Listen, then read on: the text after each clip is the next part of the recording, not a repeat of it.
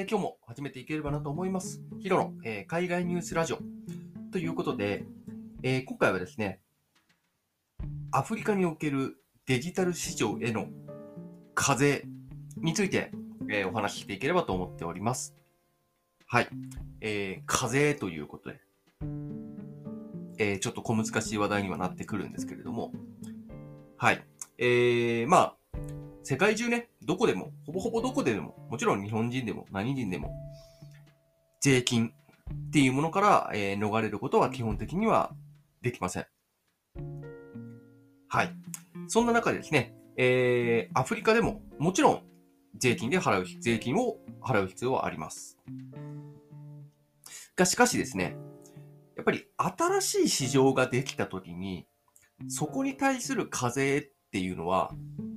やっぱり各国それぞれ対応のスピードとか対応の内容とかそういうのがやっぱり変わってくるんですよね。まあ日本で言えば、まあ一番記憶に新しいのは仮想通貨ですよね。仮想通貨のどうい仮想通貨の立ち位置とは？っていうところから、えー、まあ課税についてはどういうふうに、えー、課していくのかというところ。そして、えー、納税者の方は一体どうやって仮想通貨を税金納めればいいんだろうみたいな。そんな感じのことがまあ数年前、えー、日本でも一時期話題になったのかなと思うんですけれども、まあ今当たり前にね、仮想通貨の儲けた分は、えー、課税対象になるって、まあ、当たり前の話ですけれども、まあ、そうやってね、あの、新市場ができた時には、やっぱり、えー、税金がかかるというところで、まあそういうのはね、えー、アフリカでも同じことがやっぱり起こっています。特にですね、まあ、デジタル市場ですよね。ネットフリックスであるとか、YouTube、まあ、e コマース、EC ですよね。であるとか、もちろん仮想通貨もそうですし、まあ、こういった新しい市場への、えー、アフリカ各国の、えー、まあ、税事情といいますか。ちょっと発音が難しいですけども、税事情についてちょっとね、お話ししていければなと思っております。まあ、代表的なところにはなるんですけどね。えーと、まずは、えー、皆様がよくご存知の南アフリカ共和国。はい。えー、あの、希望法がある南、えー、アフリカの、えー、一番下、一番南にある国ですね。一番、えー、アフリカの中でも発展している国と言えると思いますけれども、えー、こちらはですね、やっぱり発展のスピードも速いだけあって、仮想通貨もネットフリックスも現状では、えー、課税しています。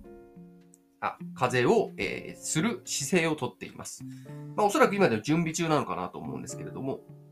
はい、課税する方向で、えー、今、えー、進めているというところが、えー、南アフリカになってきます。はい。で、え、南アフリカのちょっと上ですね、になってくると、え、ジンバブエがあります。まあ、ジンバブエといえばね、あの、ハイパーインフレーションで、え、有名なジンバブエですけれども、えー、こちらはですね、今、そういったデジタル市場、えー、Netflix、YouTube、e コマースなんかへの、えー、タックス、えー、税に関しては、今、準備中っていうことになっています。はい。現状、えー、そうですね。準備中っていうことになっていて、で、えっと、まあ、なんでかっていうと、例えば仮想、まあ、ネットフリックスとか YouTube とか、まあ、そういうのはまあ、いいと思うんですけれども、仮想通貨とかに関しては、やっぱりまだ新しすぎるがゆえに、まだ法律とかが全然できて、えー、整備されてないということで、えー、法律がない中で、まあ、税金だけ課すっていうことは難しいようで、まあ、そういった事情からね、今、えー、準備の方を進めているっていうのが、えー、ジンバブエになります。で、あとは、カメルーンですね。えー、カメルーンはまあサッカーとかでね、えー、たまに聞く名前かなと思うんですけれども、えー、カメルーンはですね、すでにですね、まあ、e コマースとかには、えー、タックスがすで、えー、にかかる仕組みに、法律になっています。他のに関してはどうやら準備中のようなんですけれども、はい。EC はタックス済みであります。はい。で、えっ、ー、と、そうですね。えっ、ー、と、e コマースは、えー、準えー、タックス準備済みで、えー、Netflix とか YouTube とか、まあそういうところは今準備中っていう形になってるんですけれども、